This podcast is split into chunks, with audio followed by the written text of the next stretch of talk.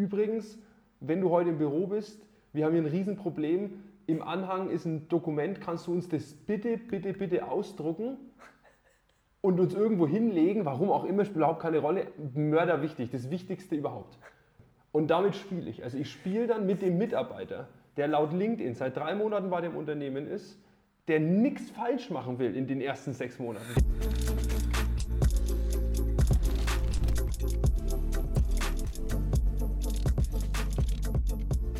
Alles klar.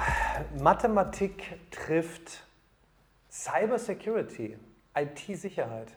Hi Timo. Hi Daniel. Wer bist du? Was machst du?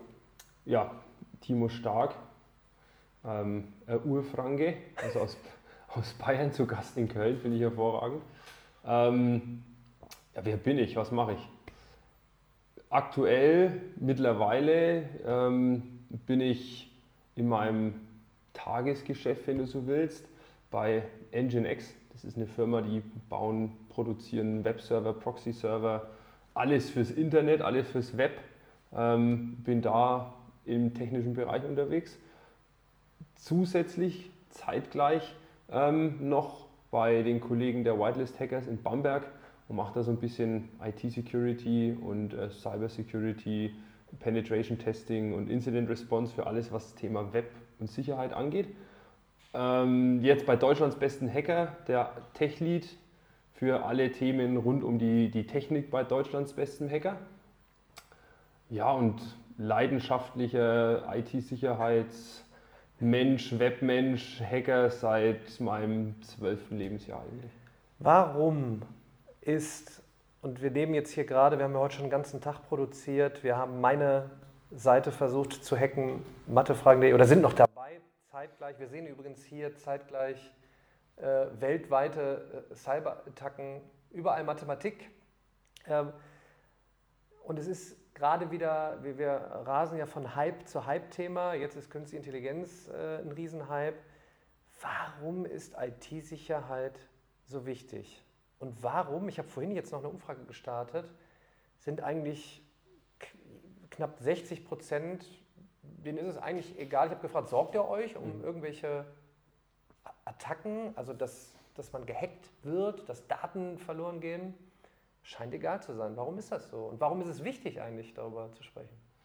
Ähm, also erstmal, dass jetzt viele nicht wirklich besorgt sind, dass sie gehackt werden, kann ich auf der einen Seite nachvollziehen, klar man fühlt sich in seinem Ökosystem, TikTok, YouTube, Facebook, Instagram, fühlt man sich wohl, aber irgendwo kennt man dann doch irgendwie jemanden, dem sein Instagram-Account war dann schon mal gehackt oder mhm. Facebook war gehackt und ähm, ich glaube, da ist wichtig, dass man vielleicht in der Zukunft mal klärt, was ist denn da eigentlich gehackt worden, weil es ist nicht die Plattform Facebook, die gehackt worden ist letztlich, sondern es sind in den meisten Fällen die Benutzer, die dann irgendwo einen Fehler machen und ihre Daten durch Phishing zum Beispiel abgeflossen sind und auf einmal dann das Passwort bei jemandem landet, der es vielleicht gar nicht haben soll. Aber ich kann es grundsätzlich erstmal verstehen, dass in dem Privatsektor, also im privaten Bereich für Instagram, Facebook und Co., wenig Leute Angst haben, dass sie da gehackt werden, weil der Schaden eventuell auch nicht so groß ist würden wir jetzt fragen, wie viele kleine, mittelständische bzw. große Unternehmen Angst vor Cyberattacken haben, ich glaube, da wäre die Zahl drastisch anders. Da wäre es nämlich eher so, dass viele Angst haben. Erstens, dass sie gehackt werden und zweitens die Antwort, wer war denn schon mal Opfer eines Hackerangriffs, wäre mindestens bei wahrscheinlich 70, wenn nicht sogar 80 Prozent, ja, wir hatten schon mal einen Fall bei uns im Unternehmen, der uns richtig Geld und Zeit gekostet hat. Jetzt kommen zwei Sachen zusammen. A, Firmen müssen mehr Geld ausgeben, wahrscheinlich, oder auch das richtige Geld für IT-Sicherheit, trifft auf Fachkräftemangel. Also wir brauchen ja auch Menschen, die es machen. Ähm, entweder baut die Firma selber eine äh, Abteilung auf oder macht Outsourcing, aber dann brauche ich eine Firma, die ich beauftragen kann. Mhm. Jetzt reden wir ja schon auch sehr lange über Informatik im Unterricht und bevor wir jetzt über über noch tausend Sachen sprechen, wollen wir das einführen, solche Geschichten, die wir heute auch gemacht haben. Ich meine, wir waren ja live dran, es gibt ja genug Initiativen. Ähm, warum, nee, eigentlich nicht, warum sollte man es jetzt einführen in Schule? Man müsste es einführen, müsste es eigentlich nur cool machen, glaube ich. Ja. Es hat noch irgendwie so einen, ich habe es vorhin gesagt, so einen nerdigen Status, aber es ist so wichtig und auch interessant zu wissen, wie kann ich dich hacken, und von dir alles herausfinden. Das kann man ja interessant gestalten. Ja, also denn das Image ist klar. Ja, wir sitzen irgendwie mit schwarzen Kapuzenpullis in unserem, in unserem Keller und versuchen irgendwelche Systeme kaputt zu machen und äh, ja, kommt irgendwie vier oder fünf Tage nicht mehr raus. Ja, solche Zeiten gab es auch tatsächlich. Also wie gesagt, ich mache das jetzt seitdem ich zwölf Jahre alt bin. Es gab durchaus bei mir auch Wochenenden, da bin ich aus meinem, ich hatte tatsächlich ein Zimmer im Keller. Also das ist, das ist dieses typische Klischee, aber ähm, das ist auch ein Grund, warum es Deutschlands besten Hacker gibt. Die Initiative gestartet worden ist, um dieses vielleicht etwas so ja, nerdige, diesen, diesen etwas, naja, uncoolen Charakter von dem Thema. Jeder sagt irgendwie, Hacking an sich wäre schon ein cooles Thema, aber jeder hat irgendwie so, ja, nee, es ist mir irgendwie, wie du sagst, zu nerdig, dann, dann mache ich lieber irgendwas Cooleres. Ähm, ich persönlich finde das ganze Thema IT-Sicherheit und Hacking an sich ist ein, ist ein wahnsinnig cooles Feld, also wahnsinnig interessant und spannend, weil es eben so viele unterschiedliche Möglichkeiten gibt, sich da auszutoben. Es auch, auch, sehr kreativ zu sein. Richtig. Wie ich also, festgestellt habe. Es, es, gibt, es geht nicht nur, dass ich, also das ist so der Punkt. Ich, ich zum Beispiel, mein absolutes, mein absolutes Traumgebiet, wenn es ums, ums Thema Hacking geht, ist und war schon immer das Thema Web. Alles, was HTTP, Web, Internet, die Server drumherum, die Landschaften, das war schon immer meins auf der anderen Seite gibt es Menschen, die sagen, du, das ist gar nicht meins, alles was Web ist, komm, hör mir bloß auf, ich mache nur Binary Exploitation. Also ich fange immer dann an, wenn du mir eine, eine, eine, ausführbare Datei gibst, da Sicherheitslücken zu finden und Reverse zu ingenieren, das mache ich absolut über allem. Das ist meine Welt. Deswegen, es gibt nicht einen, eine Richtung, es gibt unzählige und wichtig ist, und das versuchen wir auch aktiv den, den, den, den jungen Leuten auch zu zeigen, das ist ein cooles Feld. Da kann man, da kann man erstens viel erreichen und auch die, die Technologie und unsere, und unsere ganze Gesellschaft ein Stück weit nach vorne bringen und auch sicherer machen. Und es gibt jeden Tag was Neues zu entdecken. Also es wird nie, nie, nie, niemals langweilig und eintönig. Wo man wieder dann jetzt ein Hype-Thema, nämlich Künstliche Intelligenz, verbinden kann, wie Mensch und KI mhm. in Unterstützung ja, tatsächlich besser wird. Ja. Also wir hatten es vorhin den äh, Fall, dass man äh, überlegt, wie komme ich an Passwörter ran ähm, und wie kann ich mir dann vielleicht, ob es jetzt ChatGPT ist oder was auch immer, einen Code schneller mal eben äh, oder ein Skript generieren lassen, mhm. um es dann wieder einzubauen. Also es, ist, ähm, es muss auch nicht jeder äh, Hacker Coder oder was auch immer werden, aber zumindest den Leuten es deutlich zu machen, wie kreativ es sein kann. Weil wenn ich es nicht anbiete, kann ich auch nicht herausfinden, wer vielleicht gerne darin arbeiten würde mhm. wollen. Und aufklären finde ich wichtig, weil ich war wirklich schockiert, wie, also wenn ich das live erlebe, ich, ich habe wirklich, hab wirklich Angst äh, um meine Daten und dass, wenn, dass so viele sagen, nö, das ist eigentlich gar nicht so schlimm. Ich glaube, man muss mal darauf aufmerksam machen, es geht nicht nur darum, da haben wir drüber, vorhin darüber gesprochen, dass das eigene ähm, Smartphone gehackt wird oder der eigene Laptop, sondern dass die Daten, die man selber irgendwo hochgeladen hat, und jetzt reden wir nicht von den großen Plattformen, die massiv Geld in IT-Sicherheit äh, investieren, sondern wenn man zum Beispiel irgendwo einen Online-Kurs, sag ich mal, macht mhm. und hat dort relevante Daten, da hattest du vorhin äh, ein Beispiel, wo man wirklich relevante Daten hat, man denkt da gar nicht dran und das, die Plattform, also diese kleine Plattform ja. wird dann gehackt und deine Daten sind weg und wirklich hochrelevante Daten. Also ich glaube, da ist man da ist man noch gar nicht so richtig darauf vorbereitet. Genau. Ich glaube, gedanklich. Ne? Ja, also deswegen immer darauf bedacht sein, wo lade ich denn überhaupt was hoch und was lade ich da von mir hoch. Also das Beispiel, das wir vorhin hatten, ähm, da ging es ganz konkret um, um die Scans von polizeilichen Führungszeugnissen, die da, ich sag mal, ohne viel Aufwand zu betreiben, ähm, einfach im Internet herunterladbar sind. Und wir haben vorhin mal nochmal den, den aktuell, die aktuelle Zahl gezogen, es sind 802 waren es, glaube ich. Ja, und das sind Daten, wo ich, also die teile ich erstmal nicht auf meinem Instagram-Account. Da stehen nämlich meine komplette Anschrift drin, da steht mein richtiger Name drin, da steht auch, wenn ich verheiratet bin, zum Beispiel mein Geburtsname drin, sollte der sich geändert haben. Ähm, es stehen relevante zusätzliche andere Daten über meinen Sozialversicherungsdaten zum Beispiel drin. Also mm, und ja, das ist halt der Punkt. Man, man vertraut, man gibt diese Daten im Vertrauen entsprechend weiter an den Anbieter, Dienstleister von Kursen, von ja, Möglichkeiten da online oder auch in, in, ja, in Persona irgendwas zu tun.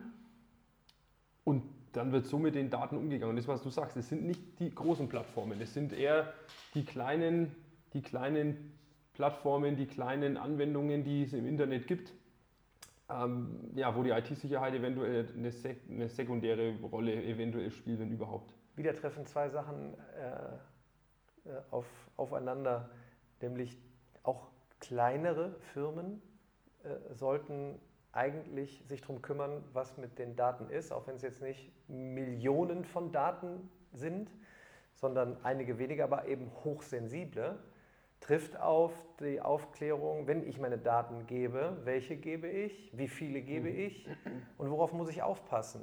Ähm, und ich wundere mich wirklich, warum dieses Thema, weil jetzt wahrscheinlich alle fragen, ja, dann müssen wir wahrscheinlich ein neues Fach für einführen. Nee, nochmal, es gibt ja tolle äh, Initiativen, wo man eigentlich direkt in der Schule was umsetzen äh, kann und Lehrkräfte eigentlich jetzt sagen könnten, hey, lass uns doch mal eine Aktion in der Schule äh, machen und das wirklich erleben, weil als wir das vorhin auch gemacht haben, ist es eben nicht äh, den, die, die Kapuze auf, ab in den Keller und wie man es in Filmen oft so sieht, so tipp, tipp, tipp, tipp, tipp, tipp, tipp, sondern wirklich komplexes Problem, wie finde ich eine Lösung, du kannst es verbinden äh, mit einer Website, mit was auch immer und nochmal, es greift dich äh, dann eben auch mhm. äh, mit hochsensiblen Daten. Was ist mit, mein, mit meiner E-Mail und dem Passwort? Und dann waren wir ganz schnell mal bei, beim Thema ähm, äh, Passwörter.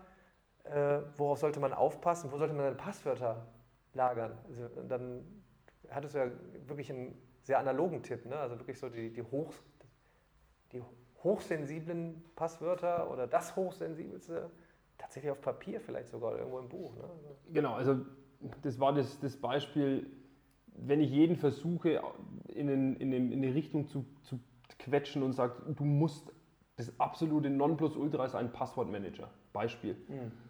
Es mag sein, ja, dass ich mir die, dass ich komplexe Passwörter, die erstmal nicht erratbar sind, die auch jetzt mit, meinem, mit meinen ich nenne es immer Metainformationen meiner Person wenig zu tun haben, heißt nicht mein Vornamen enthalten, nicht den Vornamen von meiner Frau, von meinen Kindern, das Geburtsdatum, irgendwas mit meiner Adresse, mit meinem Geburtsort, mit meinen Hobbys zu tun haben, wird schwieriger, weil das sind eigentlich die Daten, ähm, die ich in meinen Passwörtern verwende.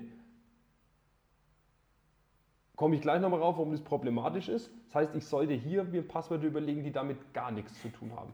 Die sich alle zu merken, kompliziert. Es gibt Passwortmanager, also Software, da merke ich mir ein Passwort, ein Masterpasswort oder ich habe eine, eine Schlüsseldatei auf dem USB-Stick. Das heißt, ich brauche immer den USB-Stick, sonst kann ich die Passwortdatenbank schon mal gar nicht öffnen. Ähm, oder ich nutze Online-Dienste. Da habe ich immer Bauchschmerzen, auch wegen der Geschichte, da gab es vor ein paar Monaten beim großen Passwortmanager einen Leak. Ich lege meine Passwörter ungern in die Cloud ich lege Passwörter von meinen, Schrägstrich unseren Kunden noch deutlich ungerner in die Cloud. Habe ich noch ein schlechteres Gefühl dabei. Also ich habe nur Passwortmanager, die offline funktionieren, die über, wie gesagt, solche verschlüsselten USB-Sticks funktionieren. Aber wir hatten mir das Beispiel, wenn jemand sagt, er, möchte, er kann das nicht, weil er das nicht greifen kann zum Beispiel. Ja, das, ist dieser, das ist dieser klassische Fall, ähm, Oma, Opa wollen auch und müssen auch E-Mail und, und WhatsApp und was auch immer und Amazon und wollen, die, wollen auch das tun, ähm, dann ganz ehrlich gebe ich ganz oft den Tipp auch, die kennen sich mit ihren Karteikarten noch super aus und mit ihren Notizbüchern noch super aus. Dann schreibt es da rein, aber tut mir bitte einen Gefallen, klebt es nicht an den Monitor und legt es nicht unter die Tastatur. Das mache ich nicht. Ich lege auch den Haustürschlüssel nicht auf die Fußmatte. Aber ich würde die niemals dazu zwingen, einen Passwortmanager, eine Software zu benutzen, die sie gar nicht verstehen. Also dann sollen sie es aufschreiben und wegsperren in eine kleine Kassette, in einen Safe, irgendwo, wo ihre Wertsachen sowieso sind, da liegen ihre Passwortkarteikärtchen auch. Also das ist mir ganz wichtig, dass man nicht verteufelt, dass sich Leute Passwörter auf Zettel aufschreiben und die an einem sicheren Ort aufbewahren. Ja. Erzähl mal kurz die Geschichte, auch wieder so ein Beispiel einfach, dass man mitbekommt, welche Wucht dahinter äh, liegt. Äh, weil wir, glaube ich, immer noch, der Großteil hat wahrscheinlich immer noch Sorge, dass ein Einbrecher mhm. physisch irgendwie so die, die Tür aufknackt. Ja. Äh, jetzt die Einbrecher aber digitalerweise kommen, ganz pauschal ausgedrückt. Da hast du ein Beispiel gegeben. Ne? Da ging es um dann hinterher ein paar Milliarden. Ja, also klar, wenn man sich überlegt, die ganzen, die, die Attacken in der jüngsten Zeit oder in der jüngeren Vergangenheit, also Beispiel ist, mein Lieblingsbeispiel ist, weil das so der Moment war, in dem ich mich dann um das Thema Malware-Analyse und was passiert da eigentlich und wie funktioniert das, mehr mit beschäftigt habe wie vorher. Ähm, das war das Beispiel mit NordPetya in der Ukraine 2017, Juni 2017, ähm, was bis heute vor WannaCry noch, also es war eine andere große Ransomware-Welle, was noch vor WannaCry der bisher größte Cyberangriff in der Geschichte war, weltweit. Und jetzt schätz mal eine Zahl globaler Schaden in US-Dollar. Ich habe es ja schon gehört. also gehört, ne? 10 äh, Milliarden oder? Ja, also man, man, man sagt Schätzungen zwischen 10 und 11 Milliarden US-Dollar Schaden durch diese Cyberattacke. Ähm, prominente Beispiele sind zum Beispiel Merck, das, äh, der Pharmakonzern aus den USA, sind mit 880 Millionen US-Dollar Schaden daraus. Was ist passiert? Ja, es, ist, es war eine Ransomware-Kampagne, die vor einem ukrainischen Nationalfeiertag eigentlich, naja, mehr eine nationale Katastrophe auslösen sollte in der Ukraine damals. Und zwar wurde da Malware über einen, über einen Update-Server von der Buchhaltungs- oder Steuersoftware ähm, eingespielt und verteilt. Also da wurde erst ein Update-Server gekapert im Prinzip und dann wurde da Malware eingeschleust und die wurde dann verteilt.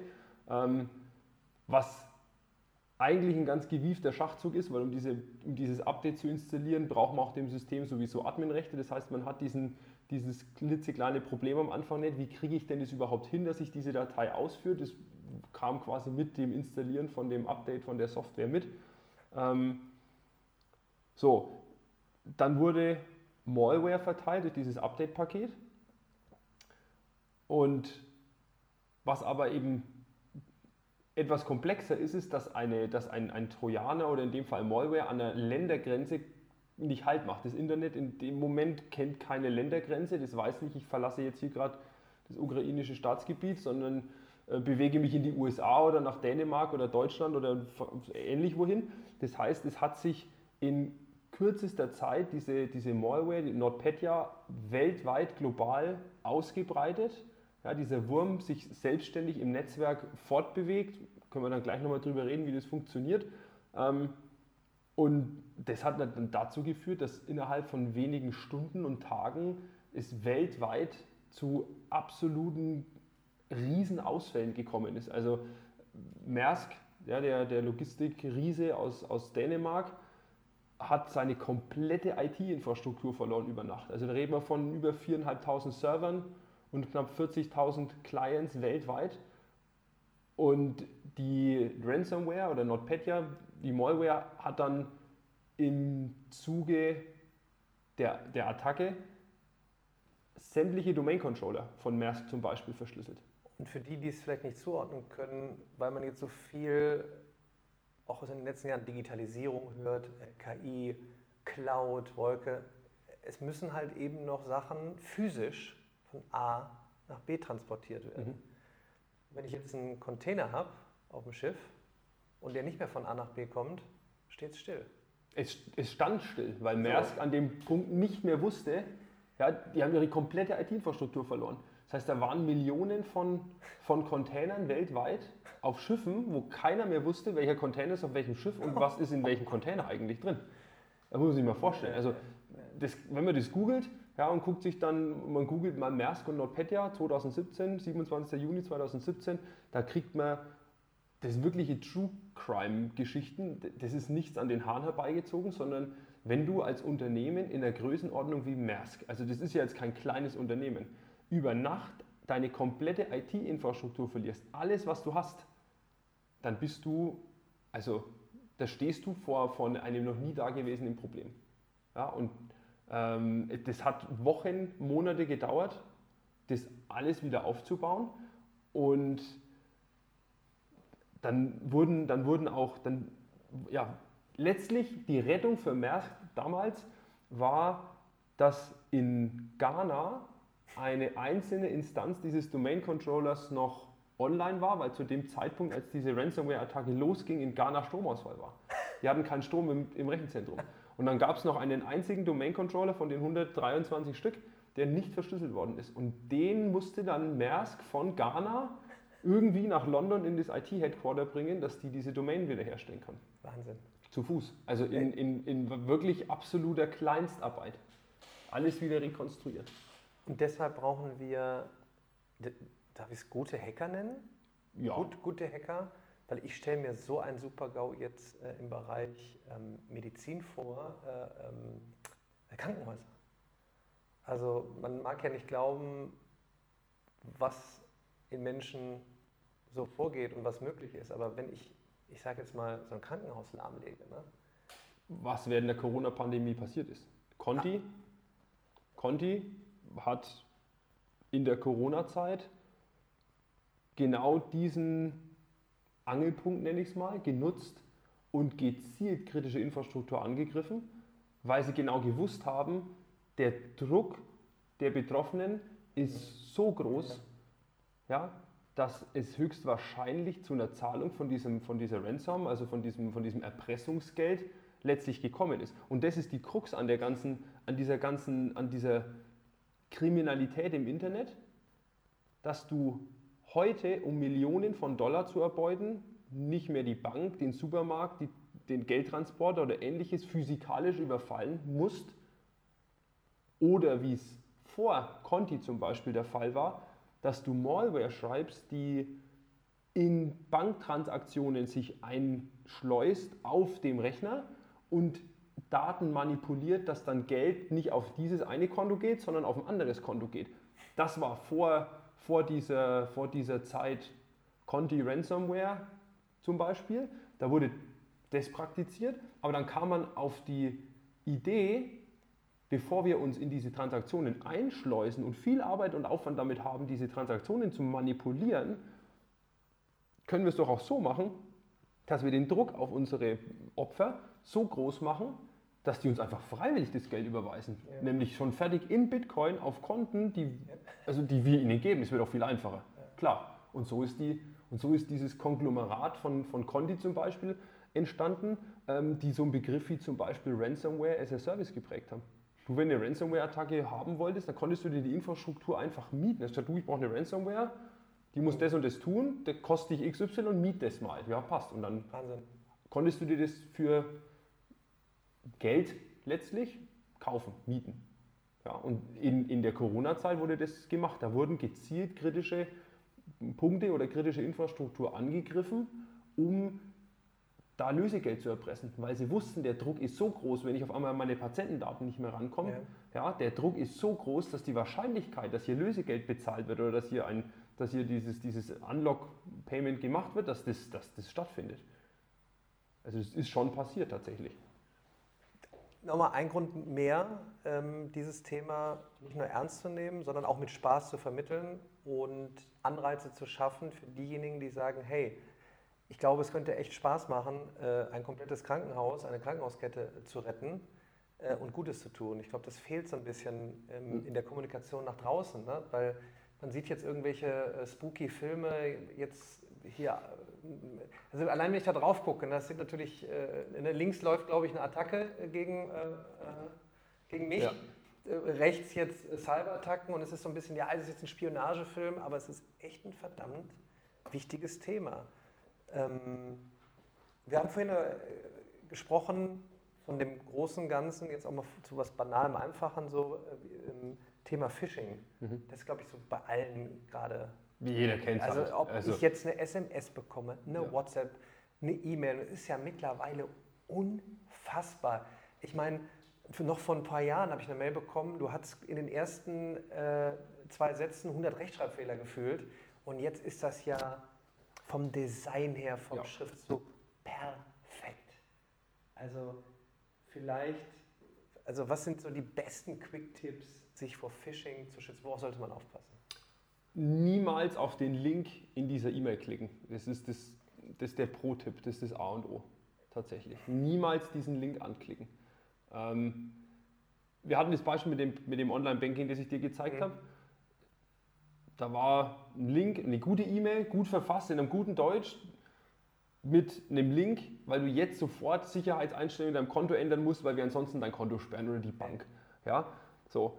Klar kann ich auf den Link klicken jetzt und dann irgendwie was eingeben und dann festzustellen, okay, ja, was ist jetzt eigentlich passiert? Aber in der Realität ist es doch so, ich habe immer eine Alternative. Bevor ich auf den Link klicke in der E-Mail und ich mich wirklich versichern will, dass in meinem Online-Banking-Konto alles noch so ist, wie es sein sollte, dann melde ich mich auf meinem normalen Weg in dem Online-Banking an. Also ich nehme den Link, den ich immer nutze und dann melde ich mich da an, wie ich mich da immer anmelde, ohne den Link zu benutzen. Weil wenn ein ganz kritisches Update in meinem Online-Banking so notwendig ist, dann schafft es die Bank, mir ein Pop-up anzuzeigen nach dem Login oder mich auf eine Seite zu leiten, wo sie sagen, hey, schön, dass du da bist, bitte mach mal das schnell, sonst sperren wir dein Konto, weil das muss jetzt passieren. Ja, Man merkt wieder äh, das Spielen mit Emotionen. Ne? Genau. Angst, Angst, Angst, Ja. jetzt, jetzt, jetzt, schnell, schnell, schnell, sonst. Genau. Auch so ein Punkt, das ist nicht in jeder, ich möchte das jetzt gar nicht, ne, das ist Nee. wie in der typischen, wie in der typischen Ja. Multiple-Choice-Ding, wenn immer und nur, dann Ja. ist meistens nicht die richtige Antwort. Deswegen, aber meistens ist es in den Phishing-E-Mails so, es wird irgendwie versucht, wie du sagst, mit Angst und Druck eine, eine Aktion zu triggern. Also wir haben Sicherheitseinstellungen, Sie müssen Ihr Konto jetzt sofort sichern, in den nächsten 48 Stunden, sonst sperren wir Ihren Online-Banking-Account. So, jetzt sofort auf der Stelle. Da würde man, wir hatten ja das Beispiel, ne? normalerweise würdest du sagen, nee, mache ich nicht, nie. Aber die Woche war schon stressig. Ist alles schief gegangen. Der Kopf ist schon wieder ganz woanders. Man hat eh keinen und irgendwie passt sowieso was nicht. Vielleicht hat gestern die Kreditkarte schon nicht funktioniert, war ärgerlich. Jetzt kriegst du so eine E-Mail, denkst du dir, oh, oh.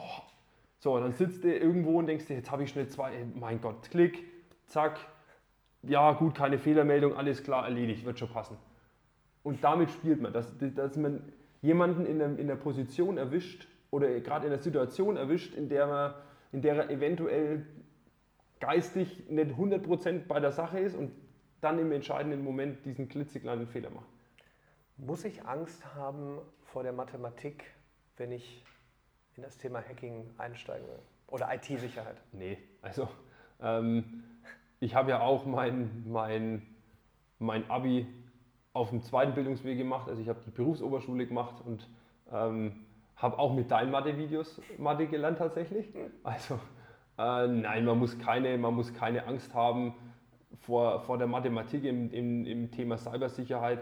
Mathe spielt eine wichtige Rolle, logische Operatoren, dieses ganze, dieses, dieses ganze Thema Logik und, und Verknüpfungen von Aussagen und das ist, also da braucht man eine Affinität, nennen wir es mal so. Ich muss, ich muss nicht der, Ober, der Obergenie sein, was, was, was das Thema Mathe oder solche Sachen angeht, aber ich sollte da keine Angst davor haben, mit Zahlen umzugehen oder mit, mit abstrakten Problemen eventuell. Also da sollte ich schon eine Affinität für, für mitbringen. Da sage ich ja immer, hat, jeder hat die Affinität. Ne? Nur viele kommen aus der Schule oder aus der Uni oder gehen in die Uni äh, von der Schule gerade, kommen mit dem Gefühl, ah nee, um Gottes Willen, Mathe bloß irgendwie durch. Und ich glaube, es ist nicht so richtig verstanden, weil falls jetzt auch welche sagen, oh, Logik und oder Verknüpfung, auch das ist eigentlich, wenn man es dann mal in der Anwendung hat, Ja. auch sehr verständlich.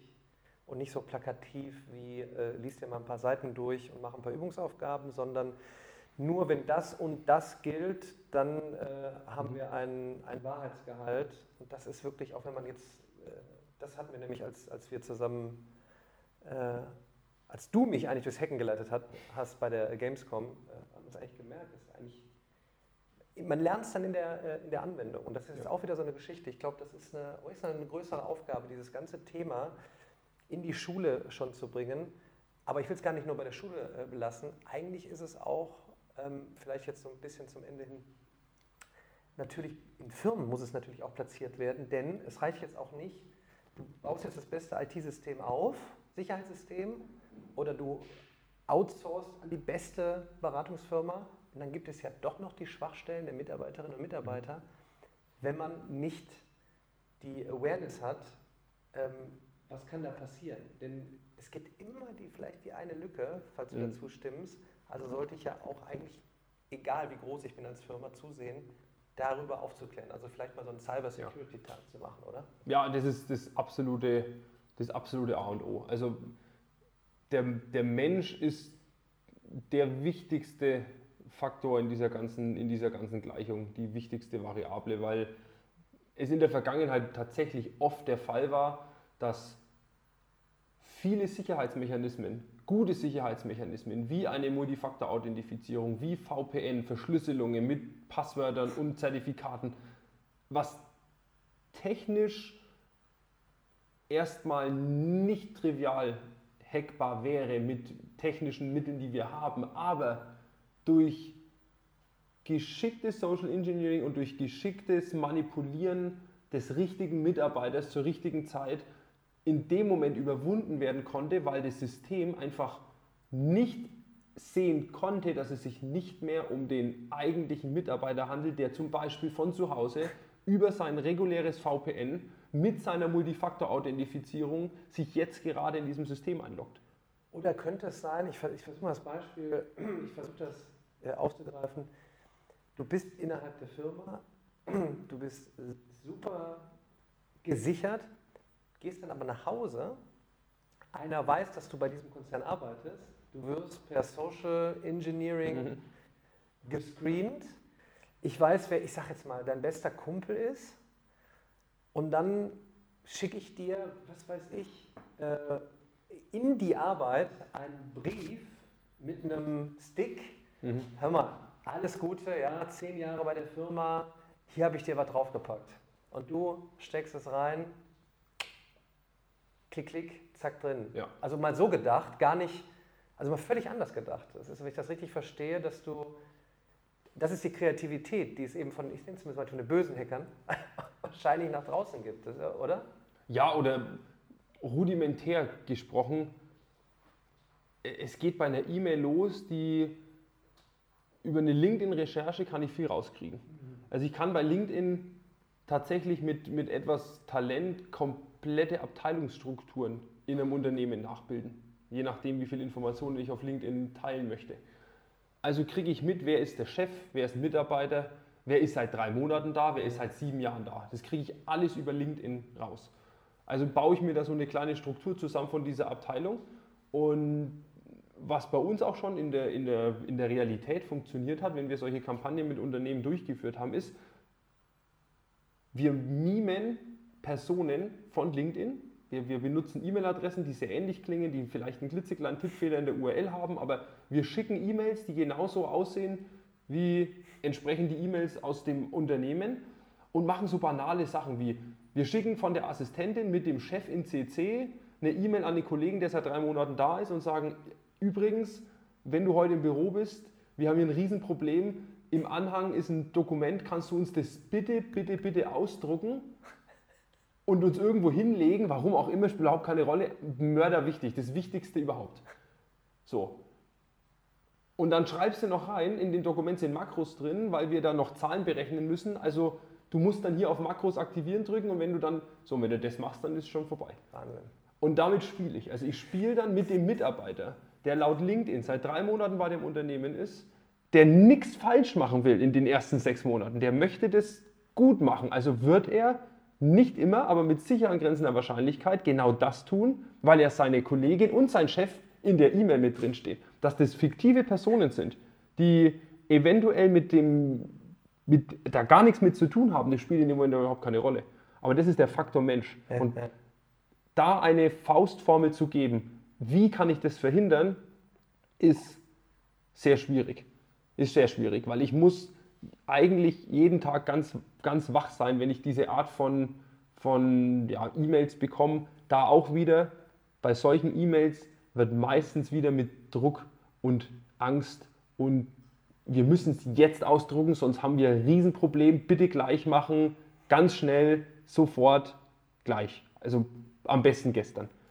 Und bei sowas dann vielleicht einfach so einen Tick überlegen, sagen, bevor ich das jetzt mache, nehme ich das Telefon und rufe sie einfach mal an. Ja. Und sage, hey, ich habe deine E-Mail gerade, ich druck dir das aus, brauchst du, ne, wie, so. Wenn dann die Kollegin sagt, für eine E-Mail, Thema erledigt. Sagt sie, ja, passt, alles gut, druck's mir bitte aus, ist wirklich dringend, gut.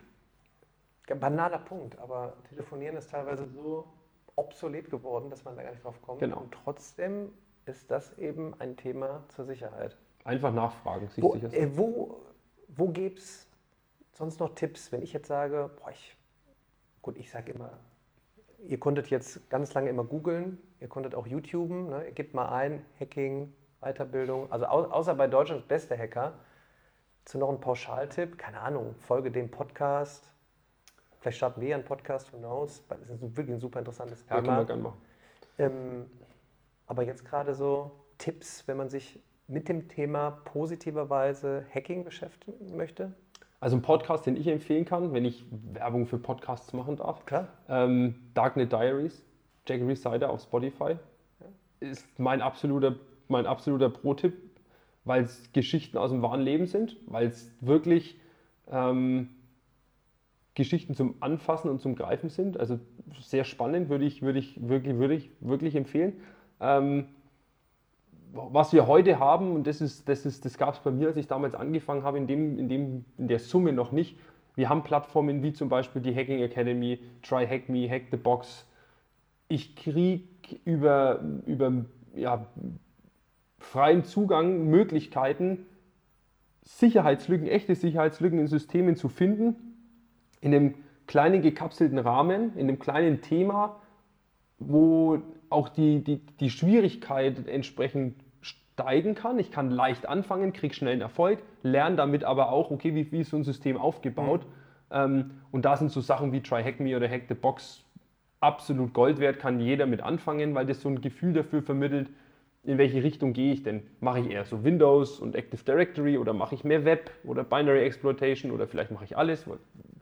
Genau, also sowas kann ich, sowas kann ich absolut, sowas kann ich absolut empfehlen. Und es einfach anfangen. Das ist, mich, mich haben so viele auf der Gamescom gefragt, wie wird man eigentlich Hacker? Steht man auf in der Früh und sagt, ich bin Hacker? Ja.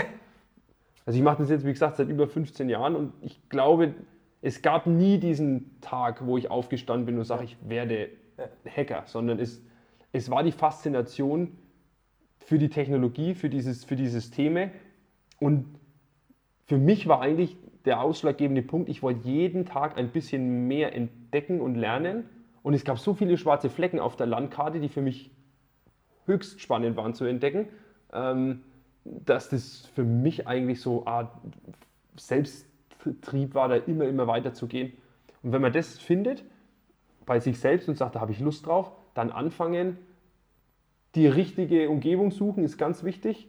Nicht den falschen Weg gehen. Das funktioniert gerade am Anfang. Steht man irgendwann an so einer Entscheidung, in welche Richtung gehe ich jetzt? Da in die falsche Richtung abzubiegen, geht tatsächlich sehr schnell und sollte nicht passieren. Dann haben wir, wir jetzt alle, wie wir hier, glaube ich, sitzen und das, das Thema ja, hübsch und attraktiv machen wollen, irgendwie äh, ja, sind wir nicht so erfolgreich gewesen, wenn es jemand vorzieht, lieber in die, in die schlechte, dunkle Szene abzurutschen, ähm, wie das Thema weiterhin im, im, Guten, ja. im Guten zu betreiben. Wir brauchen gute Hacker. Ja, unbedingt. Danke. Wir machen weiter. Unbedingt. Wichtiges Thema.